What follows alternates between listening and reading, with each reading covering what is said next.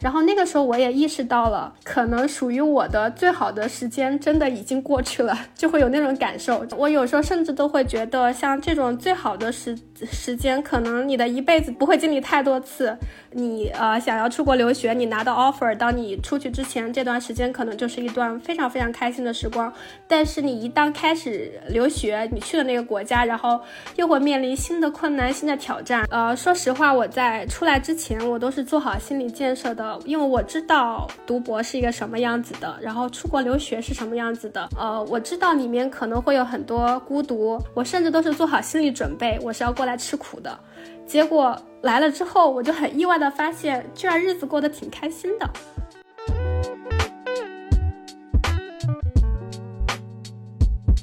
Hello，大家好，欢迎大家来到这一期的逆行人生，我是主播林安。今天我们这一期节目想聊一下留学的话题，特别是三十加。岁的年纪出国留学，啊，而且是在已经工作了几年之后再出国，而不是说大学毕业之后，或者说是，啊，硕士毕业之后再去申请国外读书。我相信很多在职场工作过一段时间，就是不是特别满意现在自己的工作，然后想去找另一条出路的听众朋友们，可能。都会想过，要么呃尝试一下自由职业。那除了自由职业之外，很多人可能也想过，那我要不要给自己一段 gap 的时间，去国外留个学、读个书，然后深造，在国外深造了，然后再回国工作，或者说干脆就留在国外。就是在众多选择中，好像留学是现在很多已经工作一段时间的人。去找到自己的另一条人生出路的一种方式，所以今天呢，我们邀请来的嘉宾是之前我线上认识的一个朋友。那我是也是无意之中在一次刷小红书的过程当中看到，咦，看到他居然去意大利那边读博士了，然后我觉得还挺意外的，因为他跟很多就是出去申请出国留学的人还有不同的一个点是。已经成家了，然后也有宝宝，就是已经结了婚有小孩儿。这个在很多人看来可能会是更加难去做这样一个出国留学决定的背景吧。好，那邀请新出来跟大家打个招呼。Hello，大家好。啊，大家可以叫我 Stella。然后我先介绍一下我的基本情况吧。就是林安刚才也提到了一点，就我现在正在意大利博科尼读啊市场营销的博士，啊，现在就是我博士的第一年，也就是我是大概去年九月份然后过来这边的。在此之前呢，我是做了有几年的自由职业。大概是从就是疫情开始之前，二零一九年到二零二三年，大概有三四年的时间，我是一个自由职业的状态。啊，那更早一点呢，在二零一九年以前，其实我那个时候也是在留学，然后是在另外一个国家，在荷兰。然后那个时候呢，其实我也是在读一个博士的项目，呃，但是由于种种原因，我们接下来可以稍微聊一下，就是由于种种原因，我从那个项目退学了，然后就是直接回国，然后开始自由职业。然后那段时间呢，其实也是跟我一个怀孕生小孩的一个时阶段是重合的，也就是在疫情三年，然后我选择了从。呃，国外回国，然后开始自由职业，然后同时也开始了呃生小孩、养小孩这个过程。对，然后现在就是到来到现在的话，就是我就是在呃可以说自由职业几年，然后过了几年相对压力比较小的那种。生活，然后就是突然有一天，然后我又动了那种想要出国留学、想要重新完成就是没有完成的学业这种念头。然后动了这个念头之后呢，也是经过了很长时间的一段思考以及反复的权衡利弊。因为对我自己来说，我已经就是呃，首先年纪摆在那儿，已经三十多岁了，然后自己有家庭也有小孩，所以其中就是有很多需要考虑的东西。嗯，但是最后我就是还是做出了这个决定，然后就开始申请，然后现在的话就是我已经是在意大利开始读这个 PhD。哎，所以你当初呃第一次留学退学，它背后主要是因为什么原因呢？这里可以聊一下吗？嗯，可以的。呃，怎么说呢？我觉得第一次出国留学那个时候有一个原因就是。可能我对于读博这个事情没有想得特别清楚，呃，可能当时只是觉得就是就是出国留学可能也是一件很好的事情，然后去花几年的时间拿一个博士学位也挺好的。然后其中一个原因也是因为我那个时候的男朋友也是现在的家属，就是他那个时候决定要出国读博，然后我当时就想，那我也申请一个吧，然后我就跟他一起就是去荷兰，然后当当时我申请的也就是很顺利，然后就是很快拿到了一个就是还不错的学校的 offer，然后我们俩就一起去荷兰开始留学，这个可能是我留学的一个主要的原因。嗯，也就是可能不是真的发自内心觉得自己想去读博士，或者是想去真正的去做学术研究。呃，然后另外一个原因可能就是当时第一次留学的时候状态不太好，然后就觉得整个人不是特别开心，加上跟我当时的导师，我们两个的工作模式，呃，或者是做事情的方法都不是特别的搭，就是整个感觉就是那段经历，我觉得就是做的不是很开心。然后就，呃，研究上，然后生活上也遇到了一点点的困难，然后，呃，就很轻易的我就放弃了，对，就是差不多是这样一个原因。嗯，所以你那一次是在荷兰那边生待了几年的时间？一年吗？然后还是两年？然后回国的？没有，其实可能。比你想象的还要长很多，对我，我其实，在那边待了有三四年吧，其实很长很长了。对，因为我就是一直犹豫不决，嗯，就是不知道到底要不要，就说呃退掉，然后直接开始做别的事情，或者是就是因为就是像我刚刚说的，因为我自己的。呃，家属他也在那边读博，所以就是我们俩一起在那边的一个状态，这样就让我就是如果说呃退学回国这个决定就更加的艰难，所以就是我也就是拖了很久很久，其实可能想要退学的念头可能在第二年就有了，但是也是直到差不多第四年我才真正的决定离开，其实也浪费了很多的时间，我就是现在回想起来我就觉得。嗯，可能退学这个事情，以我当时的那种状态，或者是当时的那种能力水平，或者是当时的环境，就是我跟我导师之间，就是我们对于做研究的，就是那种方式或者是兴趣的不太一致，就是有一些客观的原因，呃，导致我在那边可能就是，呃，呃，怎么说呢，做的不太顺利，嗯，但是就是还有呃其他的原因，就是，嗯。怎么说呢？就是自己也纠结了，确实也纠结了很久。但是退学这个事情，我觉得可能他最终无法避免。但是我比较后悔的事情就是，其实我真的可以早一点做那个决定。就是一旦发现那个环境不合适，其实我可以早一点退出，然后去探索呃别的事情。对，嗯，所以我听下来，第一次退学大主要的原因还是可能在学术研究这方面跟你的导师有一些分歧。那这个部分的话，是你去之前没有办法提前去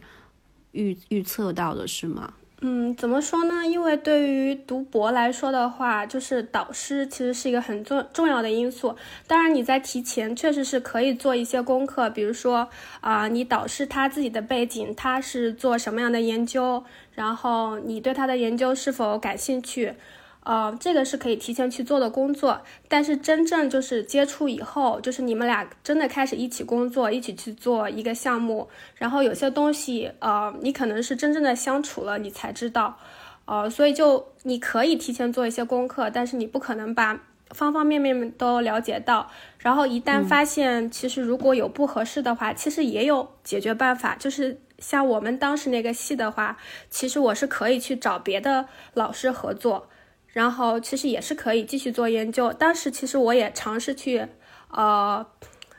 呃，去采用了这样一种解决办法，就是我去找了系里的其他老师，然后我们有一起在做一些，呃，研究项目。但是呢，我每次一想到我还得呃回过头来去做跟当时第一个导师做的那个项目，我就会觉得压力很大，因为我觉得我完全没办法把那个项目往下面。推进下去，也是由于到那个时候，感觉整个人的，呃，心理包袱就很大，然后就是疲惫感很重，然后就是觉得真的不想做了，对，就是在那种情况下就决定就是退出了。但是我觉得，就是后来去找别的导师合作这个事情，其实对我还是有帮助的。虽然我最后还是从那个项目退学了，但我现在重新申请的时候，我去去找了第二次合作的老师给我写推荐信，然后这一部分其实对我帮助也还是挺大的。哦。所以你当时就是决定回国的时候，你怀孕是在哪个阶段？是在国外的时候就已经怀孕了，还是回国之后？对，就是，对，就是相当于说，呃，决定彻底决定退学以后，就开始计划就是怀孕这件事情。那基本上这个事情就是同步发生的，就是在我从国外回来的时候，我就是小孩已经在我肚子里大概三四个月。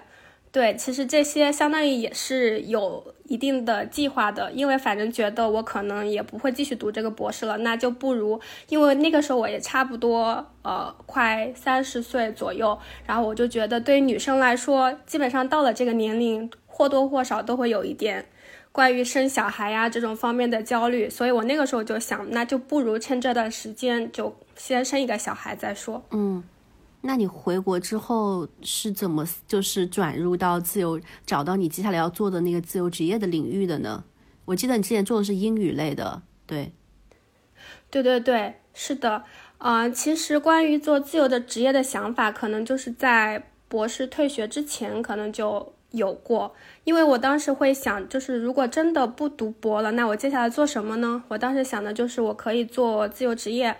嗯，做自由职业的朋友应该都知道，就是自由职业，你肯定是要有以一些技能为基础的。像对我自己来说，我当时就盘点了一下自己身上有什么样的技能可以去支撑我去做一份自由职业。我当时想了一下，就是决定以英语学习，然后留学，就是以这个为方向。然后我就是最开始就是在一些平台上。开始输出关于英语学习以及留学相关的一些内容，然后就是慢慢的就是有一些呃文章，有一些内容它有了一些热度，然后就是帮我积累了最初的一批呃关注者，然后就是慢慢的这个自由职业这个事情好像就是可以做起来一点了。对，嗯，那你就是在国内正好是不管是怀孕生小孩，还是尝试自由职业的这个时间段。它基本上也是跟疫情的几年是重叠的嘛，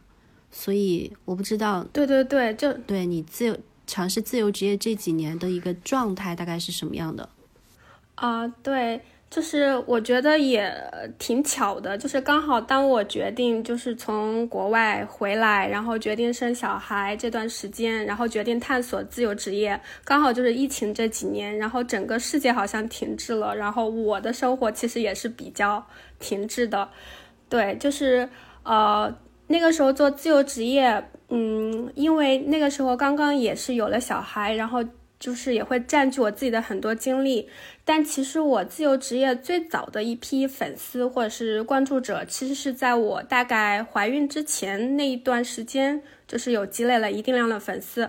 啊，然后就是在有了小孩之后，就是那个阶段，其实我的呃我的账号或者是我的自媒体方面，嗯，其实粉丝的增长已经很慢了，就是我做的内容，嗯，频率也。就是不太能跟得上，所以我整个自由职业的过程其实有一点，就是自由远远大于职业吧，就是不太真的是像那种全职的自由职业者，就是每天投入很多的时间去做内容，去经营自己的账号。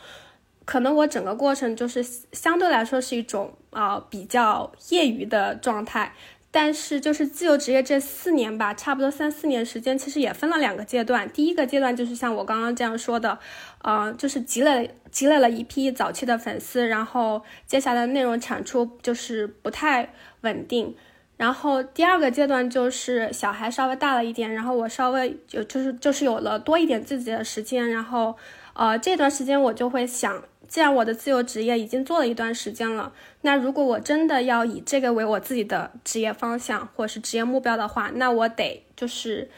嗯，怎么说呢？我觉得我得投入更多的时间精力去尽量的把它做得更好一点。那我第二个阶段可能就是就做了更多的努努力，比如说就是在呃内容的频率上。以及我开始去探索其他的收入渠道。比如说，在第一个阶段，我可能主要的依赖的就是广告的一些收入，然后第二个阶段我就开始去探索做一些自己的课程。嗯，我觉得这个阶段对我来说也是我自由职业的一个相对，呃，相对去探索更多，也相对稍微成熟了那么一点点的阶段。对，然后在这个阶段还没有实现真正的突破的时候，我自己就有一点感觉被卡住了，然后又开始思考新的一些方向，也就是在那个阶段，然后我开始重新思考，就是出国留学的可能性。你第二个阶段主要是被什么问题给卡住了呢？我觉得就是第二个阶段，就是当我真正的开始非常严肃认真的对待自由职业这个事情。嗯，我就会发现，其实里面还是有一些，就是没有自己想象那么简单的事情。你可能更多的时候还是需要有很多的自制力，还是需要像一个那种朝九晚五的打工人那样，你得每天每天的去思考，呃，你的内容，然后每天你要去呃去呃去去创作内容，然后其实这个。它其实也基本上像一份全职的工作，就是你要投入很多去真正的把它推动，呃，然后就还有一个就是可能这个阶段我开始做一些课程，然后就会有一些学员，然后也会有一些比如说类似运营的事情啊，比如说微信群呀，然后给学员答疑呀，呃这种事情，然后在这个过程中我就会感觉到有的时候就可能觉得。怎么说呢？就从这个事情中没有得到足够多的成就感，或者是自我认同感吧。因为很多事情其实到后面它也挺琐碎的，然后也很占据时间精力，然后其实你也没有那么多的时间去说真正的去做一些内容上的创作。然后我就觉得这个过程很消耗我，然后我自己也没有得到足够的自我认同感和成就感。嗯。就怎么说呢？就是如果你能说把这个事情做得很好，比如说你的收入很高，那可能这个也是成就感的一种来源吧。但可很可惜，就是我这个自由职业这件事情做的也不够好，就是可能一直就是不温不火的状态，所以导致我就后来就是觉得各方面得到的那种正反馈或者是成就感就特别少，然后也就是开始产生一点点的自我怀疑，也就是呃。也就是从那个时候开始，就去思考是不是我要还是要去探索一条别的路径。对，嗯嗯，在你当时想去探索别的那些路径的选择里面，除了出国继续读博，还有其他的你曾经想过的选项吗？嗯，其实我当时主要就是在继续做自媒体内容创作和出国读博这两条路之间啊犹豫。其实就是当时那个状态，我觉得已经是我自己一个比较低谷的状态，因为那个时候，呃，怎么说呢，已经开始做自由职业，也知道了大概是一个它是一个怎么回事儿，然后也知道这个过程其实也没自己想象的那么简单，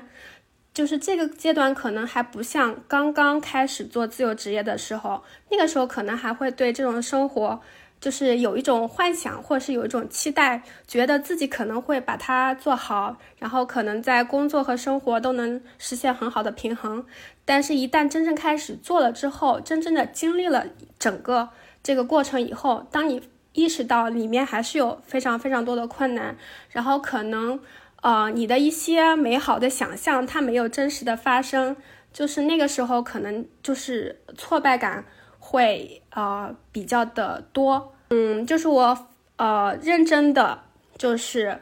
就是盘点了一下自己的优势和劣势，因为我当时已经到了一个相对低谷的状态，然后我就会觉得，那我就从现在出发，然后看看我自己身上有哪些的优势我可以利用起来，然后就是通过一个对自己的一个分析，我就会发现自己的优势其实还是可能是在。啊，学业或者是说做研究、做学术这条路上，因为我本科我是呃学数学的，然后我研究生读的是商科类的专业，然后之前在荷兰，呃虽然是一段失败的经历，但是那那个过程也是也积累了一些相关的研究经历。我后来就思考了一下，我觉得我自己的擅长的东西可能还是在嗯这个方面。其实我当时想了一个很现实的问题，就。自由职业做到一定阶段，发现没有想象那么顺利的时候，我甚甚至也思考过要不要我再重新去找一个工作。对我也想过这个问题，但是我当时在想，以我那个时候的状态，就是我如果做一份简历，我觉得那份简历可能没办法让我找到一个。特别好的工作，在国内这个环境下，因为我已经三十多岁，然后我又没有很多的职场经历，但是我当时就会想到另一个另外一个问题，就是如果我拿同样一份简历，我去申请一个，比如说欧洲的商学院的 PhD，我当时其实还是挺自信自己应该是能够拿到全奖的 offer 的。其实也是基于一个比较现实的考虑，就是我觉得我的优势在哪里，我到底做什么能更有可能把它做好做成。真的，其实也是一个很现实的考虑，当然也是结合了自己的兴趣。就是我觉得，嗯，我对于做学术，就是做研究，走这样一套道路，其实我本质上，嗯，其实我是有一点兴趣在那里的。只是当时由于第一第一次在荷兰那个经历，可能给了我比较大的打击，让我就是一度觉得我可能没办法再做这个事情。但是经过这几年。呃的一些经历，也以及我自己的一些思考，其实我发现我对那个事情，就是做学术这件事情，其实我还是有一点热情在那里的。所以就是呃，综合这些考虑，我最后就决定，嗯，重新出发。虽然这个决定看起来好像是在推翻过去的自己，对吧？就是既然你已经做出了曾经退过学，然后你现在重新又出发，再去做同一个事情，那是不是就证明你过去确实是错了？对，但是我当时也想过这个问题，后来我就觉得其实也没必要这么想，就可能像我说的，我第一次那件事情没有做好，其实有主观也有客观的一些因素，然后我从这个过程中，我自己也成长，也学到了很多。那我觉得我自己在重新出发，看起来在好像在做同样一个事情，但其实已经不一样了。就是我自己也变化了，然后我关于要读博的想法，或者是我的动力来源也不一样了。因为现在就是在我真的是综合考虑了多方面的因素。我发现，其实我还是想要去做这样一个事情，然后我还是想去做研究，然后走学术这条道路。就是我觉得这一次我会比之前更加坚定，也是真正的就是那种有一种发自内心的那种动力在那里。对，嗯，我我刚刚听你说这段还挺有感触的，呃，因为首先第一个点就是今天晚上我还在。写一篇一小段文章吧，就是聊的也是关于我们怎么样去找到自己，做起来更容易成功的事情。然后其中有一个点是，觉得还是要从自己已有的资源和过往的做起来比较顺的事情里面去找答案，而不是就是进入到一个自己不擅长、很陌生、全新的领域就一头扎进去。因为刚刚你分析你自己。呃，为什么要重新去读博士的这个经历，其中就是有去分析到你自己的优势在哪里嘛，然后有得出来一个结论，其实你申请博士你还是挺有信心的。我觉得这个就对这一点，这种这种思考方式和从自己有的能力和资源里面去去去做决定，还挺 挺好的。对，也许可以给我们的一些正迷茫中的听众朋友们一些参考吧。嗯，然后。还有一个点是对，刚刚你说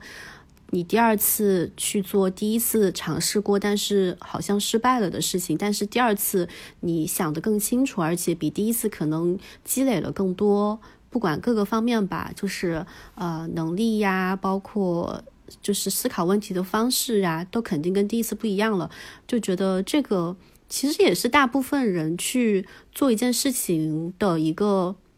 一个正确就是正常的一个思路吧，因为我感觉我们好像从小被教育的都是你要做一件事情就要一次成功，否则就很难看或者怎么样。但是哪有是什么那哪有事情是一次尝试就能得到成功的？当然有人能做到，但是大部分普通人我觉得都是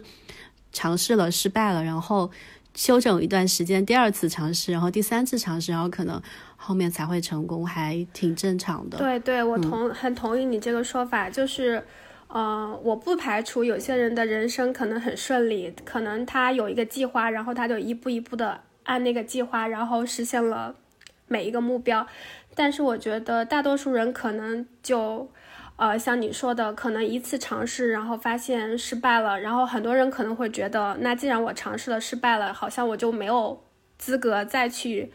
再去尝试同一件事情，然后就会有很多人为的自我束缚在那里。所以我觉得对我来说，我做出这个决定，然后重新走上，然后读博这条路，我我自己觉得其实里面也是需要一些勇气的，就是你要去面对自己以前已经做过的决定，就是你当时做那个决定的时候，好像就觉得好，这个事情到到此为止了，我的人生我可能。不会再做这样一个事情了，但现在自己呃重新去申请，嗯，出国读博，好像是在打当初自己的脸了。但我就觉得我们还是要对自己诚实一点，就是可能就是每个人的思想他会变，然后你可能很多的想法也会变。那我觉得如果你打字。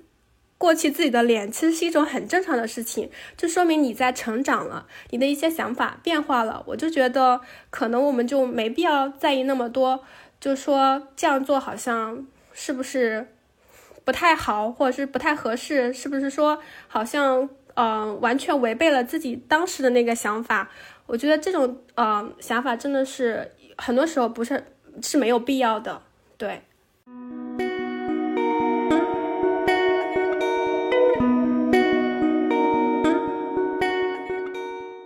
好啊，哎，那我们接下来就进入到那个大家可能会很关心的具体的那个申请过程吧。就是你第二次申请的时候，中间应该全程都是你自己 DIY 的吧？就没有找一些中介什么的。对，所以你当时是怎么你你做了这个决定之后，你是怎么样去做这个规划的呢？就是大概分几个流阶段，然后各自做哪些事情？当时有规划吗？对，是有的。呃，我是做这个决定的时候，大概是在二三年暑假，就是七八月份的时候。对，这个时候我还我我还特别想提一本书，就是在二年二三年七八月份，我读了一本就是《重走西南联大》那本书，我不知道，嗯。对，就是那本书，我我觉得当时那本书就是给了我很大的一个启发，因为那本书讲的就是很多，嗯，西南联大时期一些学者或者是学生他们的故事，就是他们对一件事情的追求，包括在那个当时的时局很差的情况下，然后他们还能安心的读书，安心的做自己的研究，然后就是有一种对自己所做的事情的一种强烈的。责就是使命感在那里，就是当时这种也非常的激励我。我也是在那个暑假，就是慢慢的、慢慢的，我就突然下定决心，就是我要重新呃开始申请，然后开始去走完这条曾经走过但是没有走完的学术的道路。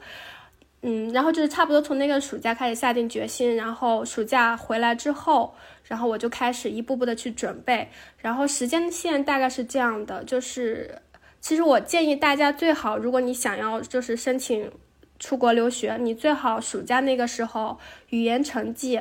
啊，你都需要考出来，就是该该考的雅思托福呀什么的，最好暑假那会儿要考出来。但是我其实是稍微晚一点，嗯，我可能是十月份。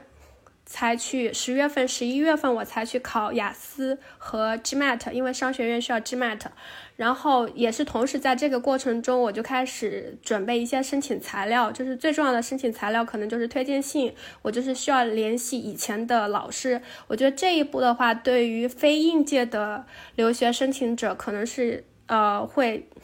会比较难的一步，因为你可能跟你以前的老师可能都没有什么联系了，然后你现在需要他们去写一封推荐信，这个时候可能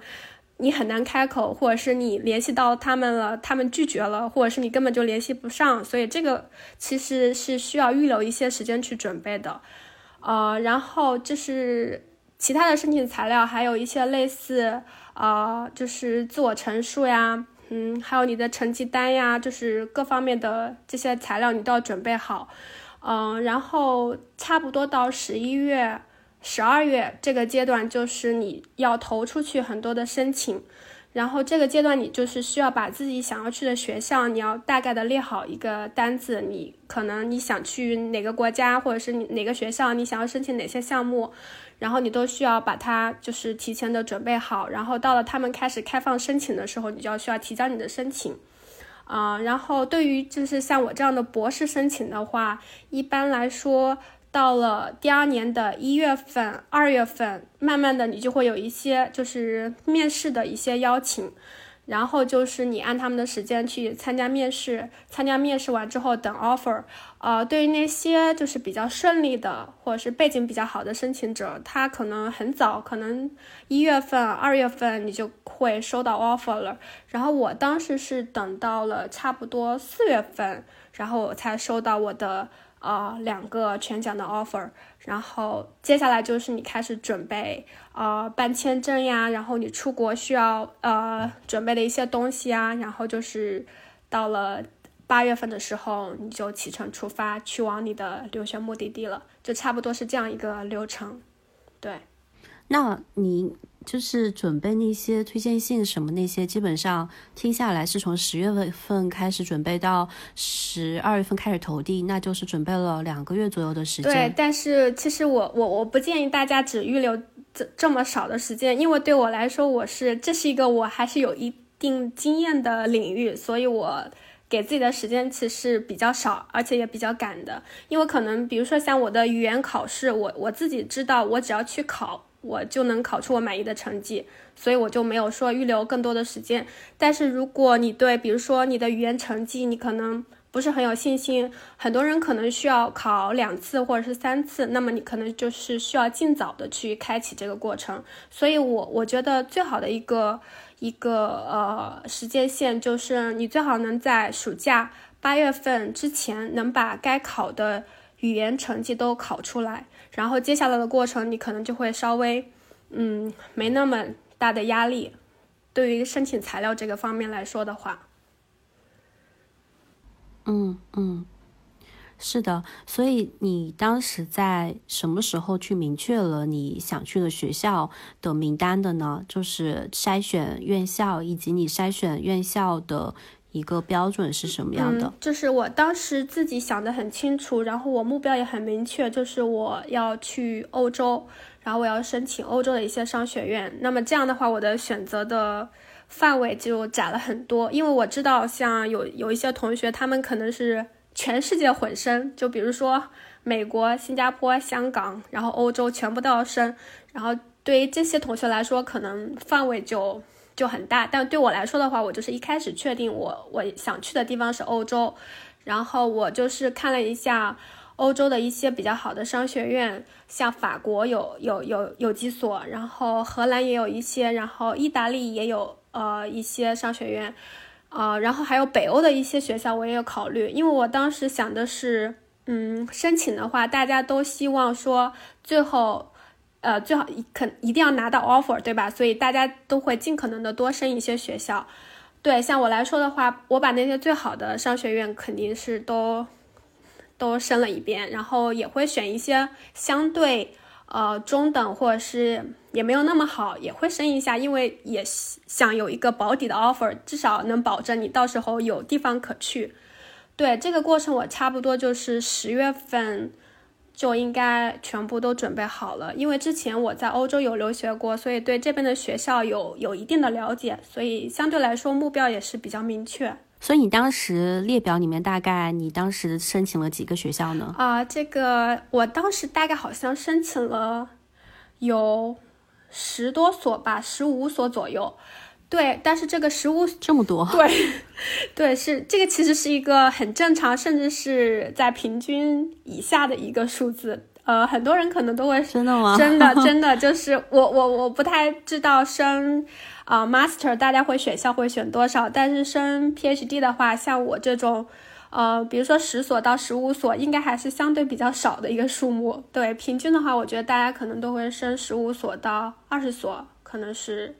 呃，对，因为你呃，怎么怎么说呢？因为 PhD 项目，它每个项目它可能招人都比较少，它可能一年可能就招一两个人、两三个人那样，所以有可能如果你跟他们不是很契合的话，即便你各方面条件很好，但是你可能拿不到那个 offer。所以为了保证你自己最后能拿到一个 offer 的话，基本上大家都会升比较多的学校。像我的选校的话，十五所其实。差不多北欧的学校占了有接近呃八九所吧，就是差不多有一半以上是北欧的学校。但是其实最后北欧的学校基本上一个面试都没有给我发。我后来才意识到，其实我的背景可能跟北欧的那些学校都特别特别的不搭。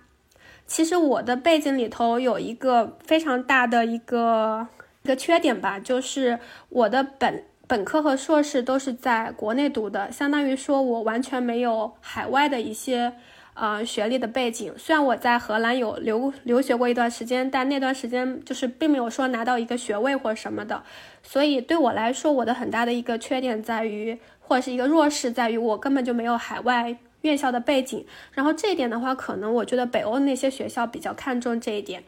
呃，然后我就是北欧的学校，我基本上都没有拿过面试通知。然后我后来拿到面试的一些学校，就是法国有一些学校，荷兰有一些学校，然后意大利这所学校，就是他们会给了我面试通知。然后最后就是我拿到了两个 offer，一个是现在我所在的意大利的伯克尼，还有一所学校就是呃在。法国的一所还不错的商学院，然后我最后选择了来到意大利。嗯，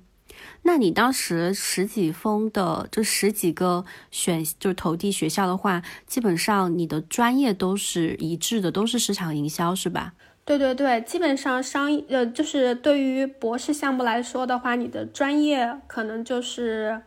嗯卡的比较紧的，就是你要升那个专业，或者是你要升那个方向，你基本上就只会升跟这个。方向很相关的一些项目，像我申请的项目就基本上都是市场营销。呃，如果有一些学校，它可能，呃，如果它那个学校的商学院比较小，或者是它可能就没有单独的市场营销的专业，但是会有一些呃类似呃工商管理啊这种，或者是管理啊这种专业，我可能也会申一下。但基本上如果说专业啊。呃，方向相差太大的话，基本上我就不会去选，因为我知道博士项目的话，他们是很挑你的背景。如果他们也觉得你的背景跟他们专业要求呃比较相差比较大的话，其实他们也根本就不会考虑的。对，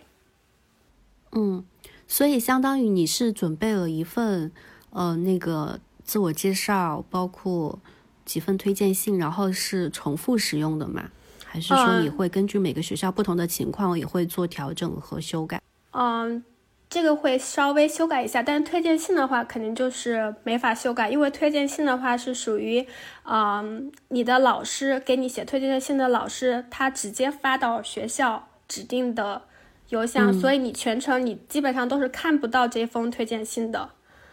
所以推荐信的话肯定是只有一个版本，但是对于你的自我介绍，或者是说你在写你的。呃，就是个人陈述，就是那个 P.S.，嗯，你在写那个的时候，可能针对每一个学校，你需要稍微的做一些调整。就比如说，如果呃，呃，比如说那个学校的可能做某个方向的研究的老师比较多，你可能把自己的研究方向或研究兴趣往那边靠一下，然后在 P.S. 里头，你可以稍微提一下，说你可能对。呃，哪些老师的研究有兴趣？然后就是提供一种，呃，就是就是，比如说这些老师的研究我比较有兴趣，然后跟我本人的研究兴趣比较搭，或许就是可以有合作的机会。你可以在里面稍微的提一下，暗示一下，这样来说对学校来说应该会觉得你把他呃，你对他们这个项目真的很认真，也也是做了很多的功课。这样的话就是会留给对方一个比较好的印象。对，所以基本上申请材料大部分的话都是一样的，但是，呃，针对，当然也就是有一些需要呃修改的地方，尤其是对对于你特别想去的项目，就是你一定要单独的，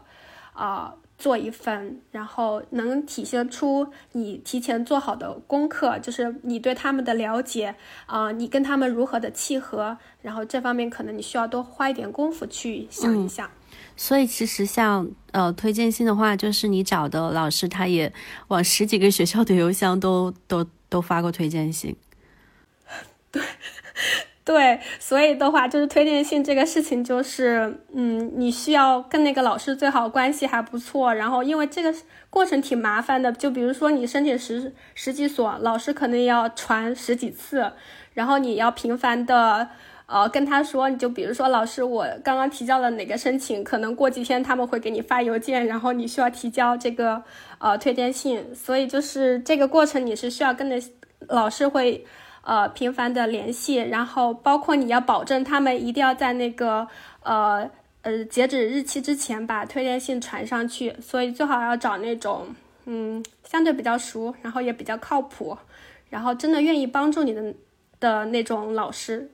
对，我觉得听下来，我觉得推荐信这个确实可能对于很多已经工作很多年的人来说是比较难的一个部分了。对，确实。那除了曾经的大学的老师之外，可以找其他的什么相关的？比如说有朋友是嗯有相关经验，可以让他写吗？嗯，就是推荐信的话，呃，像我就拿商学院举例吧，一般他们有的学校是要求两封，有的是要求三封。要求三封推荐信的，他们可能说需要两封是来自学术界的，然后还有一封可以是来自工业界的，嗯。但是推荐信的一个很重要的方面就是，你最好跟推荐你的人，你们是有一些共同的经历，就是他是能比较了解你。比如说，如果是你的上某门课的老师，或者是你在公司的呃上司，就是这样的话，因为你们有相同的、有共同的工作的经历，然后这样的人他就可能会比较合适的。或者是可比较客观的、比较公正的能评价你，嗯，但是如果你是去找你的朋友，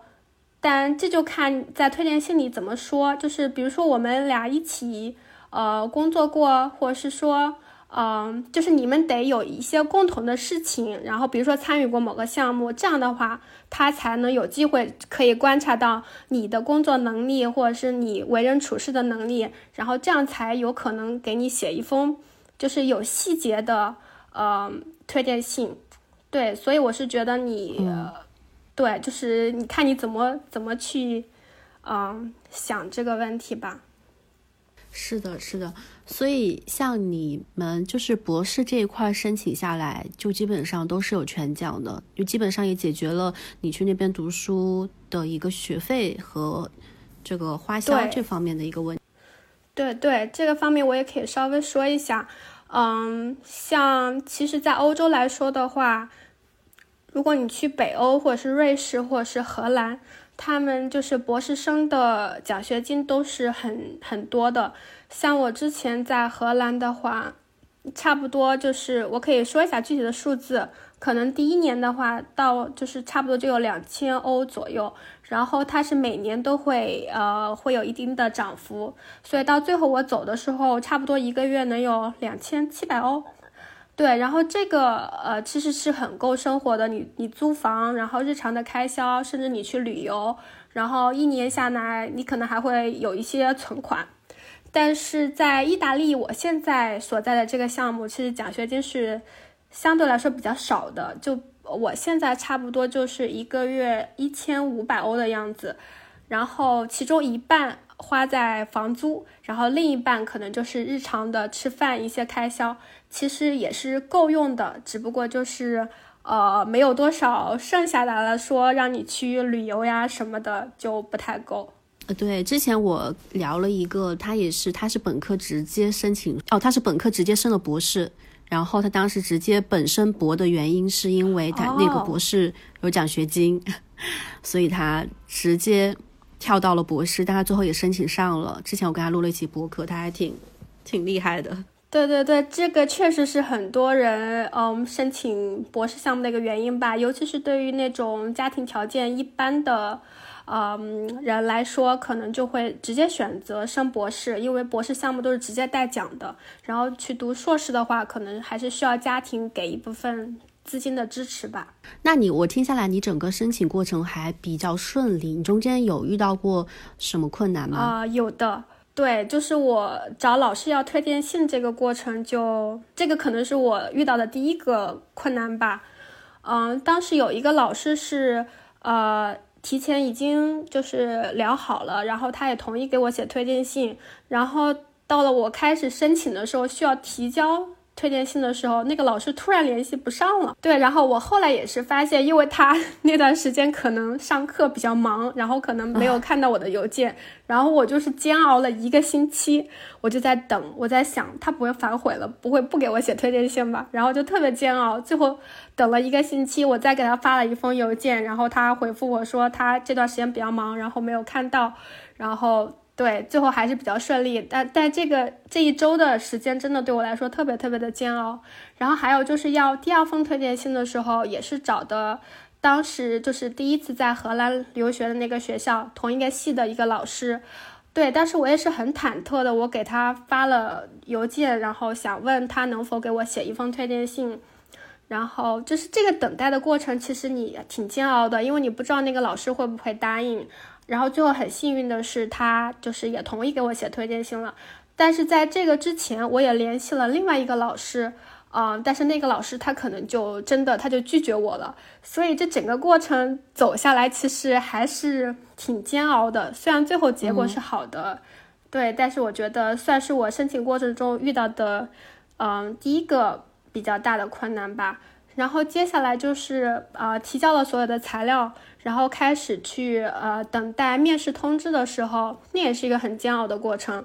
啊，因为怎么说呢，我第一次申请出国的时候，其实特别特别的顺利。我当时可能就联系了那一个老师，我给他发了邮件，然后他马上就回复我了。然后一个星期以后，他就跟我约面试，然后面试完之后，他基本上就决定要我了。这就是我第一次申请的经历。但第二次的时候，就是我就会发现，我发出去的邮件可能很多。大部分都得不到回复，呃，然后我等面试的过程也很煎熬。就是当我在论坛上，就是各种，比如说小红书啊，看到别人都已经拿到面试通知啦，其实我那个时候就还没有，所以也非常非常煎熬。然后那个时候我也意识到了，可能属于我的最好的时间真的已经过去了，就会有那种感受，就会觉得我第一次的时候那么顺利，然后我现在重新又走上这条路，才发现原来这个过程。就没有我想的那么顺利，然后会有很多很多的困难，然后你会发现，以前你只要发邮件就会有人理你，然后现在真的不一定有人理你呢，然后就是那种落差，还是还是挺挺让人难受的。对，然后我从呃面试之后到等申请结果，其实怎么说呢？一旦申请这个过程开始之后，基本上就大部分时间都很煎熬吧。对，直到最后你拿到 offer，然后尘埃落定，然后像我的话是四月份才确定，呃，要来现在现在来的这个学校，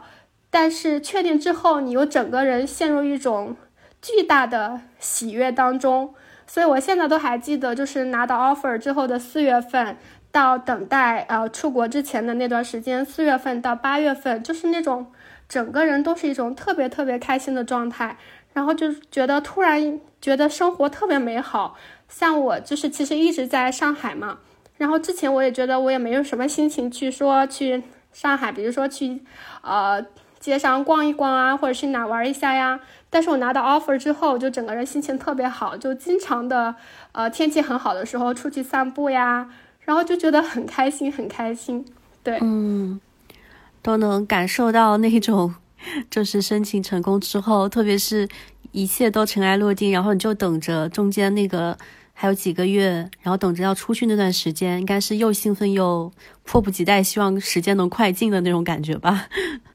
对对对，就会觉得那是可能，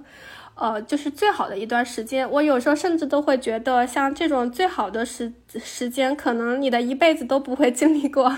都会经不会经历太多次。就像我们刚刚说的，你你呃想要出国留学，你拿到 offer，当你出去之前这段时间可能就是一段非常非常开心的时光。但是你一旦开始留学，你去了那个国家，然后又会面临新的困难、新的挑战，然后你可能也不会有那种心情在说啊，就特别心情好，就天天出去散散步，然后都觉得特别开心，可能就也不会再有那种状态了。嗯，哎，那你刚才前面说你第二次申博的时候，有大部分的那个呃发出去的邮件申请没有得到回复，那跟第一次比的时候，呃，困难很多，是不是也从另一个层面上，有一部分原因是因为这几年可能申博的人变多啦，然后学生留学生变多了，然后压力就是竞争也变得更激烈了呢。对对对，这个基本几乎是一定的，就是感觉各行各业，不管是你做什么，都是越早越好，因为越晚的话，就是人真的是越来越多，竞争也越来越激烈。对我来说的话，首先像你刚刚说的，申请的人更多了，我觉得是一个因素。因为怎么说呢？大家也都知道，就是疫情之后，国内的整个经济形势可能也不太好。然后我就会突然发现，有很多人就开始考虑，呃，出国深造这个事情。可能很多人他们工作做得好好的，但是可能由于行业的一些原因，或者是呃呃整个经济环境的一些原因，然后可能呃需要转型，或者是说。不得已，呃，或者是被被裁，或者是说想谋求更好的发展，然后就会选择呃出国，呃再去深造。所以我就觉得整个来说，申请的人感觉确实会变多了。对，然后这也是对竞争更激烈的一个原因。然后对我来说的话，还有另外一个原因，可能就是我之前那段没有呃读博，然后又退学的经历，可能对于。呃，某些学校来说，他会觉得这是一个不好的点，对。但是这个事情怎么说呢？其实也看你你怎么样去解释，或者是说你是因为什么原因退出那个项目，或者是呃什么的。所以就是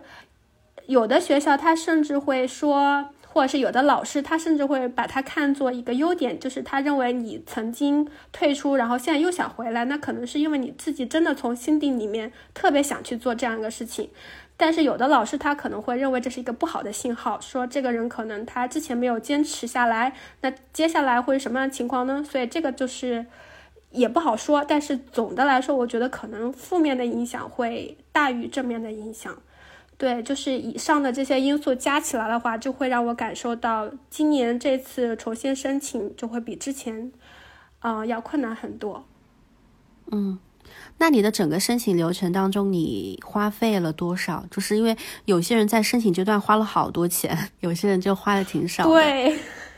是的，因为我不没有找中介，这个就省了很大一笔钱。然后我花的钱基本上就是。考语言成绩一次雅思一次 GMAT，然后差不多就三千三千多块，然后基本上好像就没有其他的花费了。哦，对，可能是申请一些学校，有的学校他还需要你交那个申请费，差不多就是五十欧的样子。但是好像一共就有三四个学校有申请费吧，所以这部分花出去的钱也不是很多。嗯，总的来说，我觉得对我来说的话，差不多一万以以内应该就是很够了，就是应该也没有花到那么多钱。但是更多的可能就是一个机会成本吧，因为你在准备呃申请材料、准备出国这个事情，那么就导致我不是在做自由职业吗？那我可的一些课程啊什么的可能没办法开展，然后我的日常的发文章啊、做内容啊，可能没有什么。就不能再坚持做下去，那么这部分其实也是一个减少的收入，也是一个隐形的成本在里面吧。那你当时就是因为你有家庭嘛，所以当时申请过程当中，家庭这一边是怎么沟通的呢？嗯，对，这个就是当我有这个想重新出国的想法，我是没有第一时间告诉家属，因为我当时在想，这样一个想法对他来说，他。他能接受吗？或者是说我可能是有那个想法，也是一个比较早期的阶段，我自己也还没有规划好，甚至说我自己也没有下定决心一定要去做那样一个事情，所以我就是没有说马上跟他沟通。但是后来就是随着时间的流逝，然后我就是对这件事情有过更多的思考，然后我基本上自己下定决心，就是我觉得这件事情我一定要做，可能不去做的话，我真的可能下半辈子我会后悔。嗯，等到我自己就是完全下定决心，并且就是有一个初步的规划，就是包括我真的出国以后，小孩怎么怎么怎么搞，就是谁来谁来照顾他，怎么安排他的生活，就是我把这整个东西都想了一遍，然后我就跟家属说，对，然后他那个时候其实他还挺支持我的，这一点也让我挺意外的。嗯，怎么说呢？当时决定退学，其实我的家属他也是挺支持我的，因为他他也看到了我那段时间可能确实过得不是很开心。但是后来就是我开始做自由职业，以及我的很大一部分时间可能也花在家庭和小孩身上。然后他当时看到我那种状态，他就会觉得我应该去做一件。更有重量的事情，或者是说，他总是会觉得我身上有一些才能吧，就是他可能会把我看得比较好，他会觉得我有能力去做一些，呃，更好的事情，或者说更有意义的事情，或者是说能让我获得更多自我价值感的事情。他其实心里面一直有一个想法，就是说不定我什么时候能重新走上。就是去再去读博，然后走学术研究这条路。当我告诉他我决定开始申请，嗯，出国，其实他那一瞬间他其实是有一点开心，他会觉得这样来说对我来说，对我的个人发展会比较好。所以他其实是很支持我的决定，然后自己也做出了相应的牺牲。因为现在我不在家里，那么育儿的责任就是基本上都在他身上。然后他白天要出去上班，然后晚上回来还要带小孩，嗯，就是其实，呃，也也是会非常非常累。但是他就对于我这个决定，他还是挺支持的。所以我觉得这一点我还是挺幸运的，因为我觉得现在国内这个环境下。呃，一个怎么说呢？一个老公能支持老婆，就是一个人在有孩子的情况下出去读博，而且一去可能就是四五年。我觉得能做到这一点的人，真的是可能真的很少很少吧。所以这一点来说，我是特别特别感激我的家属的。哦，真的好难得诶，真的就是，特别是，呃，你说他他一直预感你可能将来还是会去走读博学术这条路线。我就觉得可能这真的是适合真正适合你的那条路吧，就不光是你自己内心重新找找回了这样一种感觉，然后你身边的人也是觉得这条路更适合你。嗯，对，所以我就是特别感激他，因为他就算其实可能从我退学那一刻，他可能心里面就有过这种想法，但是他从来都不会跟我说，因为他不想把这种他的想法强加在我身上，但是他。等到他看到我有一天真的也这么想，然后他会觉得很开心。所以我觉得他是一个还挺好的人，就是他很有耐心的在等我，等我真的去再重重新走上这条路，然后他就他也会为我感到开心。嗯，那你们那个小孩的话，呃，白天的时候谁在带呢？啊，因为现在我呃，我就是去年走的时候，小孩就是已经三岁半了，所以就是可以开始上幼儿园了。那大部分时间就是白天还是我婆婆就是在家，呃，她可能白天需要送她接送她上幼儿园，然后呃，等到呃就是放学以后，就是我老公下班以后，就是我老公在主要的呃带他，对。其实我当时就是想要出国的时候，我就考虑过。我当时想的是，因为小孩还比较小，我当时想的是最理想的状态，就是我能够把他带出来跟我一起，就是我我我一边读博，然后我在当地给他找一个幼儿园，然后同样的可能也还是需要一个老人过来，就是帮我白天，嗯，就是照看一下他。但是后来就是申请成功来到意大利之后，我我就发现。这种想法可能过于美好了，因为我这边的学业压力很大。然后我发现，如果真的是小孩过来的话，我可能没办法兼顾好。所以就是暂时的话，就还是决定我大部分时间待在国外，然后就是争取每两个月左右我就回国一趟。嗯，可能一次最短的时候可能只能待到一周，但是在圣诞节那个假期可能可以待一个月，然后暑假可以待更长的时间。呃，目前的话我们就是这么安排的，因为我觉得我还是想尽可能的说跟小孩子多相处。如果没有办法把他带在身边的话，我就是希望说我这边有假期的时候，我就还是尽可能的回去多陪陪他。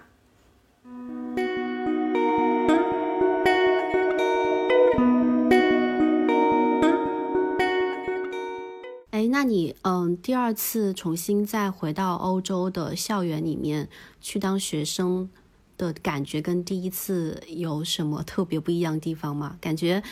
感觉我看你在网上发的东西，我觉得你这次去还挺享受、挺开心的。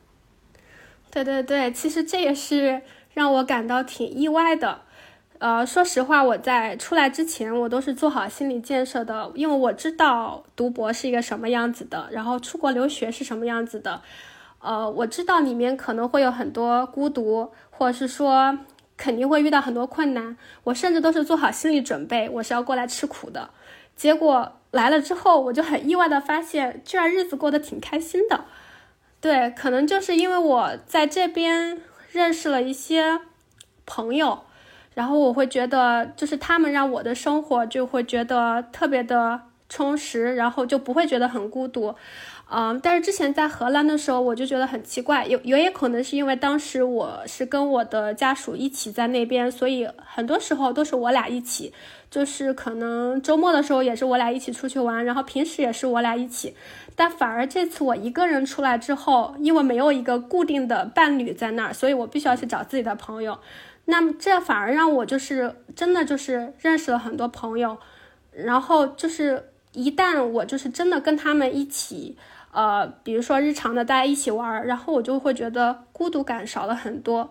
然后另外就是也是很幸运的，就是在这边，然后我觉得找到了特别特别合得来的导师。我觉得对于博士生来说，读博生活的一个很大的关键因素就是在于导师。如果你跟导师合得来，导师又是个很好的人，那么大概率你的博士生活是呃比较幸福的，对。然后，另外我就是还想提一点，就是我觉得可能跟意大利这个国家可能会有一点点关系，因为之前在荷兰的时候，我我会觉得荷兰人整体来说，呃，有一点高冷吧。我觉得他们首先他们确实很高，他们身高真的很高，然后他们性格我觉得还是偏冷的那种性格，就是你会跟他们有一种距离感。但是意大利人，我觉得他们整体上是比较热情的那种性格，然后就是你可以很容易的跟他们交流跟沟通，然后大家可以很容易的玩到一起去，所以我觉得这个也是一个让我觉得现在在意大利留学还挺开心的一个原因。对，啊，那你交到这些朋友是呃中国人比较多，还是呃意大利人，还是说世界各地的人都有？就。比例是什么样的呀？对我现在就是因为我我的办公室里头就是有两个意大利人，就是一个男生一个女生，嗯，然后另外还有一个哥伦比亚的女生，就是我们四个人会关系比较好。然后除了他们以外，我我也还有一些中国的朋友，因为在意大利在伯克尼这个学校，其实呃中国的学生也挺多的，就是我们在一个博士项目。呃，就是同样是在读博士，但是其他专业的中国学生也还挺多的，所以大家也经常会在一起，呃，有时候吃个饭呀，或者是约出去逛街啊什么的，就是这方面会，就是中国朋友跟外国朋友都有，然后就会让你觉得，嗯，就不会缺朋友。就比如说你哪天想出去逛一下，你是总会找到人。嗯嗯，对。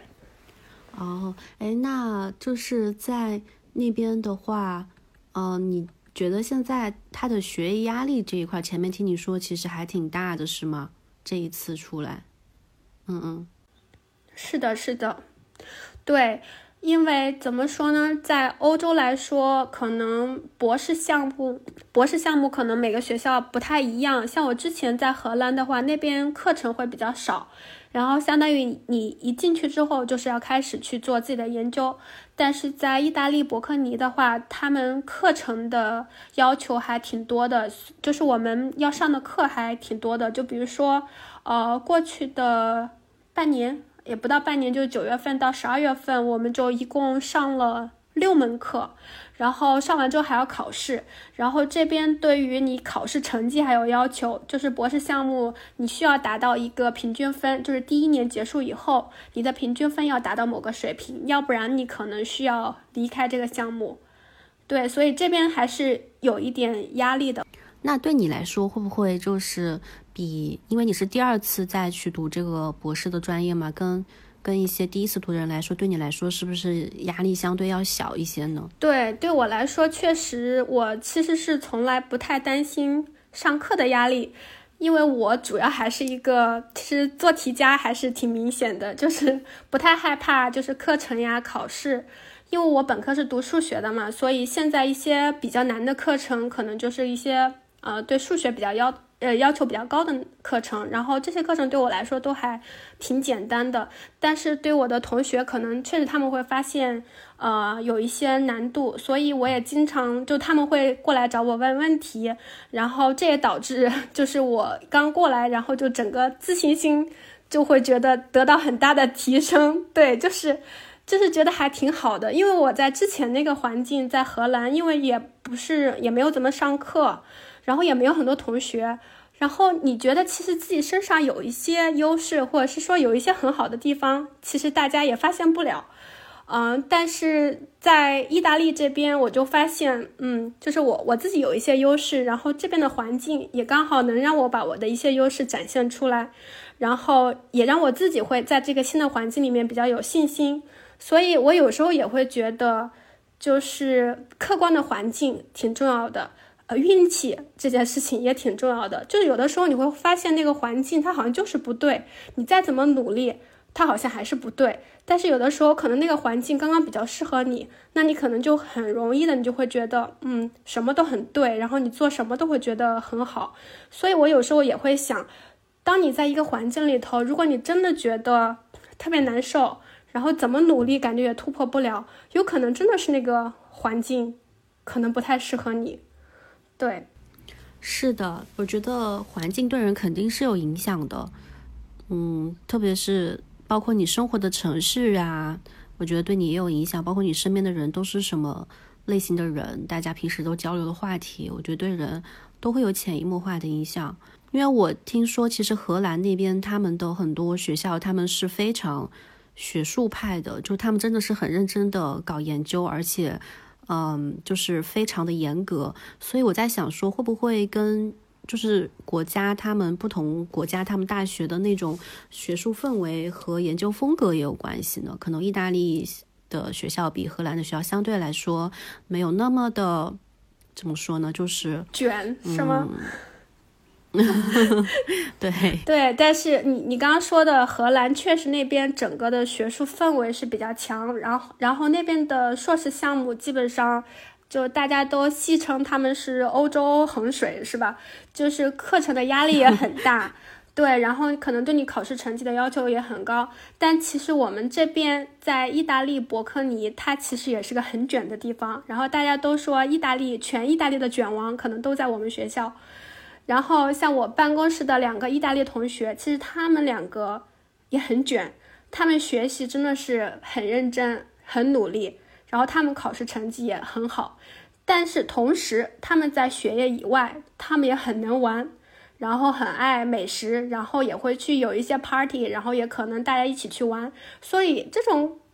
感觉就让我觉得就还挺好的。我就觉得他们既能学，然后也能玩。然后又是那种很热情的性格，嗯，对，可能就这个确实是呃每个国家就是有一点不太一样。首先一个是可能是学校的要求，学校的那个氛围，再就是那个国家整体的人的性格是什么样的，这个也可能会对你的留学体验是有一定的影响的。那呃刚刚说到玩的部分，那你除了学习之外，你平时在那边就是娱乐啊、休息和玩的方式主要是什么呢？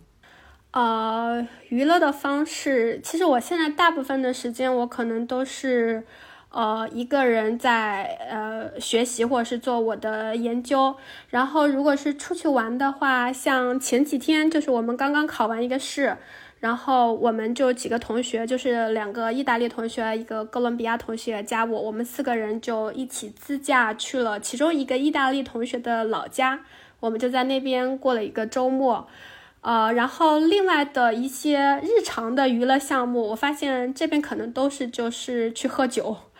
对，可能就是去一个小餐馆，然后就直接开始喝啤酒呀，或者是之类的，就一边喝酒一边聊天。像我们这边的话，可能是一个固定的时间，每周我们这边是每周四下午，可能所有的博士生，如果你愿意去，你就可以去那个地方，然后就可以大家一起喝点酒啊，聊个天呀，这个就是。呃，基本的他们这边最喜爱的娱乐方式，但其实大部分中国人是不太适应这种娱乐方式，因为我们到下午如果大家聚在一起，一定是要去吃饭的，对，但他们可能就是饿着肚子，然后就在那狂喝酒，然后聊天，对，但是我就会，嗯，还是会比较多的去参与跟他们一起的活动吧，呃，一方面就是因为办公室的。呃，同学，大家相处的就是比较熟，然后有时候我可能不太想去，但是他们一定要拉你过去，然后你就跟他们一起过去。但我觉得有偶尔就是这样，大家聚在一起，然后聊聊天，我觉得也还是挺好的。对，然后除了这个以外，我觉得可能本科生或者是说呃硕士生，可能他们会有更多的活动，比如说他们会有更多的 party 之类的。但是我们博士生这方面还是少一点。嗯，但是某一些具体的，比如说节假日，比如说之前万圣节的时候，呃，然后我也会跟我的朋友去一些万圣节的 party。我来了意大利以后，好像就是我感觉我自己，嗯，比如说大学的时候，或是更年轻的时候，其实我是一个特别怎么说呢，循规蹈矩、中规中矩，就该出去玩的时候，我也基本上没有玩过。但是现在在三十多的年纪。然后已婚已育，然后一个人出来，反而会体会到了一点，好像年轻人年轻的时候该有的那种生活。就我有时候觉得还挺意外的。嗯，而且我好像前段时间看你在小红书上说，你本来是一个 I 人，然后你到那边之后，好像没有那么 I 了，会主动去认识一些人，然后主动去找人出来聊天什么的。对对对，我觉得这个也是我身上变化比较大的一点吧。我就觉得，呃，去年就是从刚入学的九月到十二月，估计是我十年以来社交上最活跃的几个月吧。就是因为这边的朋友也很多，再加上你到了一个新环境之后，你有时候其实也刻意的说想稍微的放开一下自己，打开一下自己。因为我就是一直跟我自己说，就是我希望我自己尽可能的去体验，然后尽可能真实的去活着。然后就是因为我像我们这种 I 人就比较内向的，其实你有时候很多时候你会放不开手脚，或者是说，嗯，比较的容易内耗。就是你做一个事情说一句话，你有时候会想我要不要说，我要不要去做。但是我这次重新出来留学，我就会跟自己说，我要尽可能的少去想这些东西。一个事情我想做，我就去做；呃，一句话我想说，我就我就去说。就是我是什么样的自己，我就是我要尽可能的就去展示这样的真实的我自己。所以，我我觉得我是做了一点心理建设。然后，当我真的这样去做了之后，我觉得我收到了很多的正反馈，我就会觉得这样活着其实也挺开心的。对，嗯，是，就觉得，我觉得有时候在一个全然陌生的环境里面的时候，人是很容易打开自己的，就是你没有之前固有环境的那些条条框框，而且人更愿意去尝试一些自己之前没有尝试过的事情。就是我有时候出去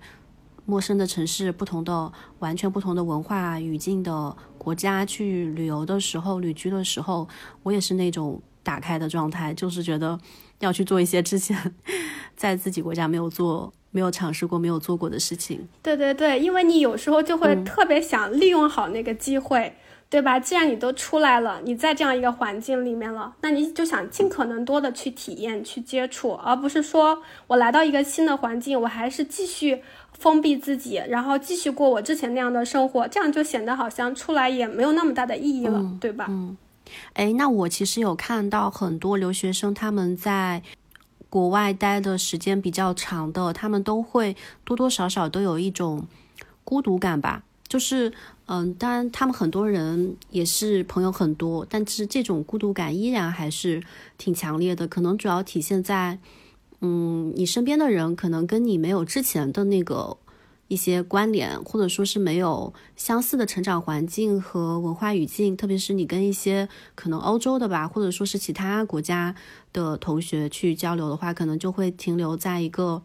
稍微没那么没有办法太深入的这个层面去交流和沟通。那有些人就会觉得还是挺缺那种更深入一点的呃朋友的，对，然后包括关系吧，嗯，包括也有很多。呃亚洲的人在欧洲那边，包括美国，他们都会觉得自己是那个边缘群体，因为毕竟你是在那个国家，你是很稀稀有的面孔嘛，所以你会有这些方面的感受吗？呃，我觉得留学生的孤独这个话题，确实是很多人都会感受到。像我自己，我现在虽然整体来说，我我觉得生活的还挺开心的，但是也不可避免的会有感受到孤独的时刻。就像你刚刚说的，可能还是由于一些文化背景呀、成长的环境呀，大家可能都呃有很多不同的地方。所以像我的话，有时候跟我的外国朋友在一起交流，可能他们说的一些东西。我可能就不太理解，我不太懂，或者是他们正在听的一些流行的歌曲，其实我完全都没有听过那些。然后他们聊到某个人，我也不知道，所以我其实也经常会有这种时刻，但我觉得我好像就是插不进话，嗯，但是。我就会觉得这种时刻，我就会觉得，那我如果插不上话，或者是说我不知道他们在说什么，那我就带着好奇心，我就听好了，我看他们在讲一个什么样的事情。那我如果真的好奇，我就去问你们刚刚说的是什么，我确实不知道，你们我就去问，然后你给我给我解释一下，这样的话其实也能呃参与到他们那个聊天。我觉得关键的还是说，呃，你自己就是不要会不要觉得说。呃，如果你融入不了、融入不进去他们的谈话，你感觉到很挫败，或者是觉得自己不行或者怎么的，我觉得少一点这种负面的想法，更多的是你带一种好奇心。如果你不懂，那你就去听他们怎么说。我觉得这样的话，对我们的一个呃，对我们自己的体验或我们自己的感受来说，是呃心情会会会是更好的。呃，然后你说到跟人的更深入的交流，我觉得这个其实。不是一个问题，像我跟我的呃国外的朋友，其实我们也会有那种很深入的交流，尤其是呃相同年纪的女生，可能虽然大家完全不一样的国籍、不一样的成长环境，但是有些话题沟通起来，大家觉得其实共鸣还是有很多的。然后另外我还想说的，可能就是孤独，可能是一个每个人都会面临的问题，不管你是在国内还是在国外。呃，你都会感觉到孤独。我觉得更多的时候还是一个呃，找到一种自己跟自己相处的一种方式，然后找到一些自己一个人也能做，然后自己也能感觉到很满足，然后很开心、很快乐的事情。我觉得这个是很重要的，就是你不管在哪儿，你可能都需要呃这样的一种能力。对，像我之前就是像我刚来的时候。呃，我可能跟大家的社交很多，然后一瞬间我都会觉得我是不是从 I 人变成 E 人了。但是后来我就会发现，其实我还是更多的有那种内心的满足感，或者是内心的那种平静，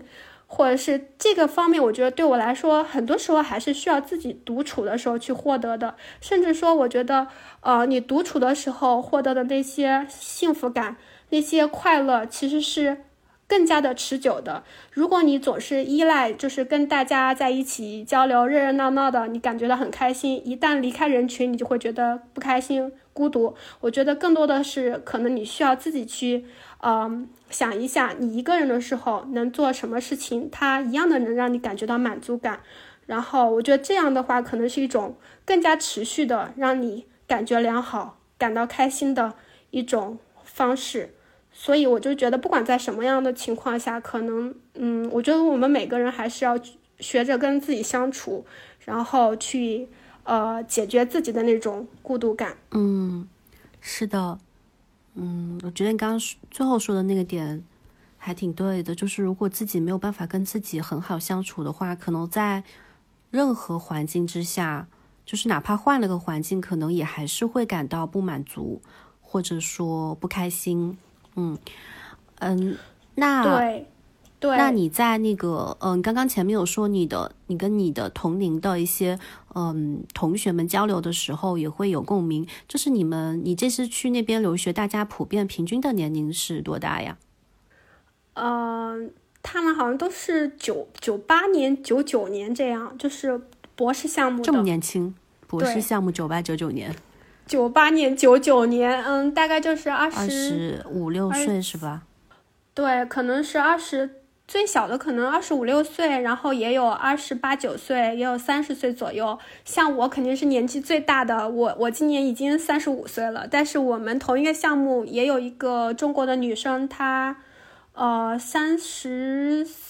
她可能就比我小三岁吧，其实也是三十岁以上了。其实你如果去看外国人的样本的话，他可能就是还会有年纪更大的，就是像呃我们这个博士项目的。呃，比如说有一个学姐，她是俄罗斯人，好像，但她现在年纪好像就已经快接近四十四十岁了，所以我就觉得，可能在你出来之后，你会发现年龄好像也不是一个太大的问题，就是也有很多年纪很大的，他们可能还在读硕士，甚至还在读本科，这些都有，然后大家也不会觉得很奇怪。像我这样子的身份，就比如说我已经三十五岁了，然后我还已婚有孩子。但是我觉得我就是一来我就很就是很坦荡的，我就把这些都告诉大家。然后我也觉得跟大家一起相处的时候，没有人觉得我好像是一个跟他们不一样的人或者是什么。我就觉得这些东西其实大家也没有那么的在乎，主要是看你是一个什么样的人。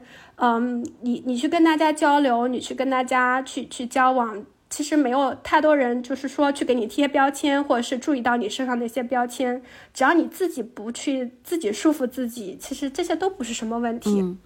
那你就是奖学金基本上能覆盖你的呃学费跟生活费，所以你在意大利留学的这几年时间里面，其实你自己个人是不需要呃掏太多、消耗太多你的存款的，是吗？对对对，我现在的情况应该是。收支平衡，然后略有一点盈余那样，就是不会动用到自己的存款，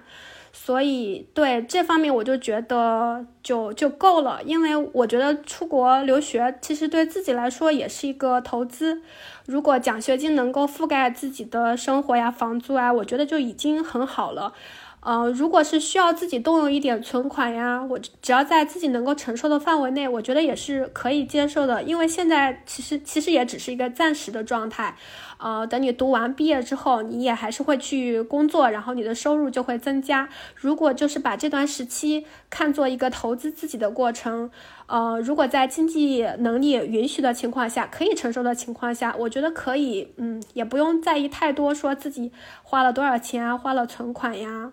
对，因为是投资自己嘛，所以还是值得。所以你将来就是读博士毕业之后，在职业规划上有什么想法和打算吗？嗯，这个其实，在准备申请呃读博的时候，就是已经想好了，就是打算走学术道路，也就是我我目前的计划就是说，希望毕业之后能够去高校。呃，找到教职，然后之后就在高校做研究，然后可能就把它作为我终身的事业去做。嗯，所以你就是彻底从工业转到学术路线上来了。对对对，就是我现在就是，呃，比较彻底的决定了，就是要走这条路。因为其实我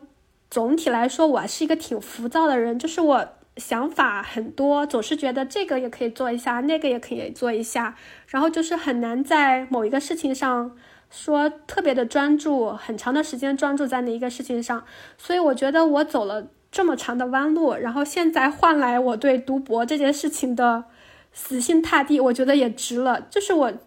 我觉得我，就是我现在好像就是第一次感觉到我真的找到了一个。一个目标，然后我愿意为他付出长期的努力，我觉得这一点来说，对我的意义是非常重大的。嗯，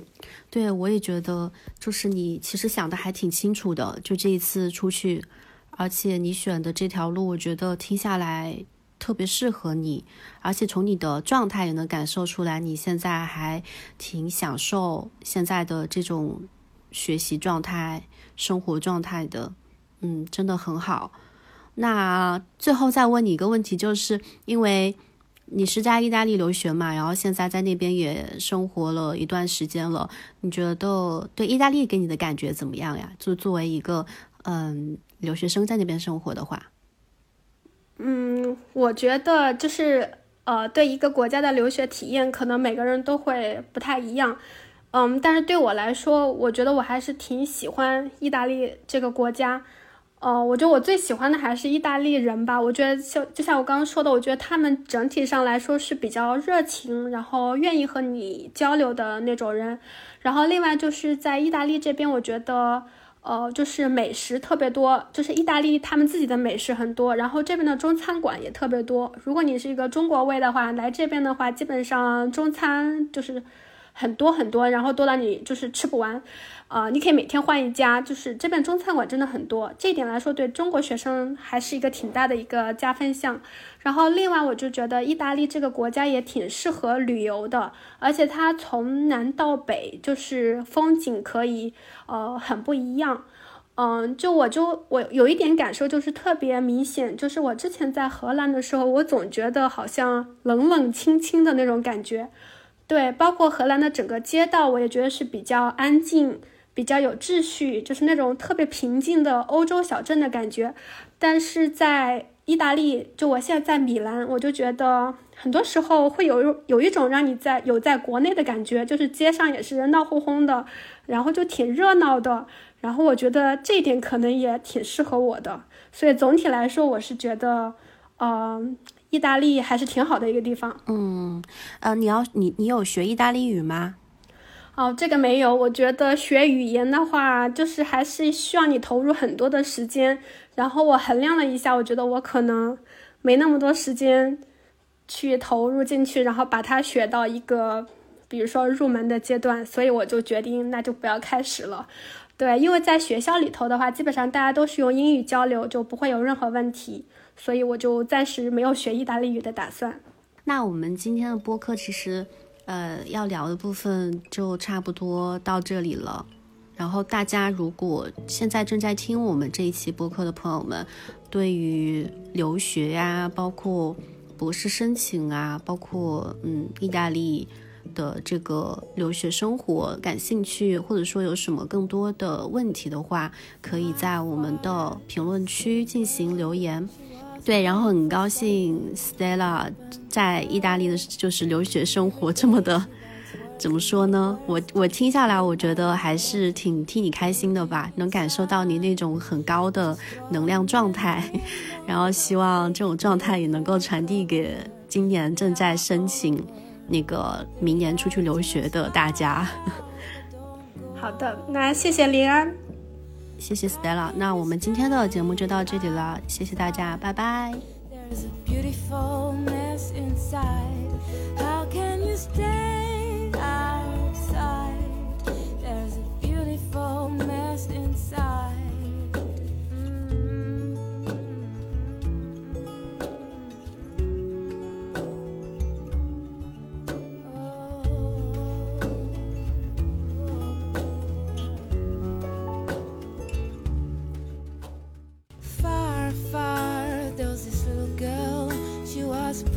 for something good to happen to her.